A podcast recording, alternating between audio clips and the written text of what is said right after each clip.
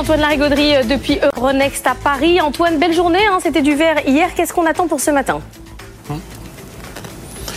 Pas grand-chose. Hein. Plusieurs fois que le CAC 40 nous fait le coup, à progresser petit à petit, mais euh, hier en séance, on a à nouveau tenté euh, les plus hauts de ces derniers jours avec succès et encore ces petits influx hein, dans la dernière heure avant l'ouverture. Il va encore falloir guetter ça aujourd'hui. Sauf que là, on arrive aux 7300 hein, quasiment et qu'on a des obstacles techniques tenaces avant ce niveau. Et hier, on n'y a pas échappé. On a bien vu qu'on n'arrivait plus à avancer au-delà des 7270 en gros. On a fait un gros effort, mais ça n'a pas tenu. Pourtant, on a eu l'aide euh, marqué de la détente pétrolière. Hein. Très forte vague de, basse, de baisse hein, sur le Brent. On est même reparti sous les 79 dollars d'un coup, avant de remonter, après l'annonce du report de 4 jours de la prochaine réunion de l'OPEP. Elle n'aura pas lieu ce week-end comme prévu, mais dans une semaine, jour pour jour.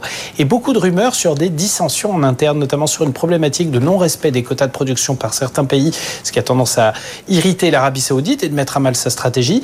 Maintenant, les cours sont bien remontés, mais ce sera vraiment à surveiller. Pour le reste, Wall Street a fait jeu égal avec nous hier en clôture, une volatilité qui chute du côté des 12 points. Désormais, on revient sur les niveaux de calme euh, qui nous font remonter aux années Trump. Hein, c'est étonnant. Ce matin, Tokyo est fermé pour cause de jour férié. La Chine un peu inégale. On ne devrait pas faire grand-chose à l'ouverture ce matin sur le CAC, d'autant que c'est Thanksgiving aujourd'hui. Un pas de séance à Wall Street, demi-séance demain. Le marché risque d'être calme sans trop de volume, mais donc technique. Il faudra quand même être attentif. On va reparler, euh, Antoine, de la réunion de l'OPEP avec Benaouda Abdedaïm à 6h35. En attendant, il y a quand même des choses dans l'agenda macro aujourd'hui.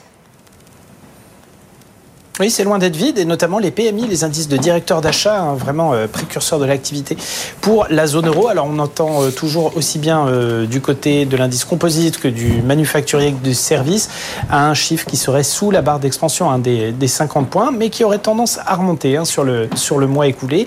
on verra quel effet ça a sur les taux, disant qui ont eu tendance à se détendre un tout petit peu hier, notamment du côté européen. Et puis l'euro-dollar, on reste vraiment sur le fil d'un 0,9 avec des, des signaux de baisse quand même assez, euh, assez net sous ce niveau symbolique. Il faudra surveiller ça aujourd'hui aussi.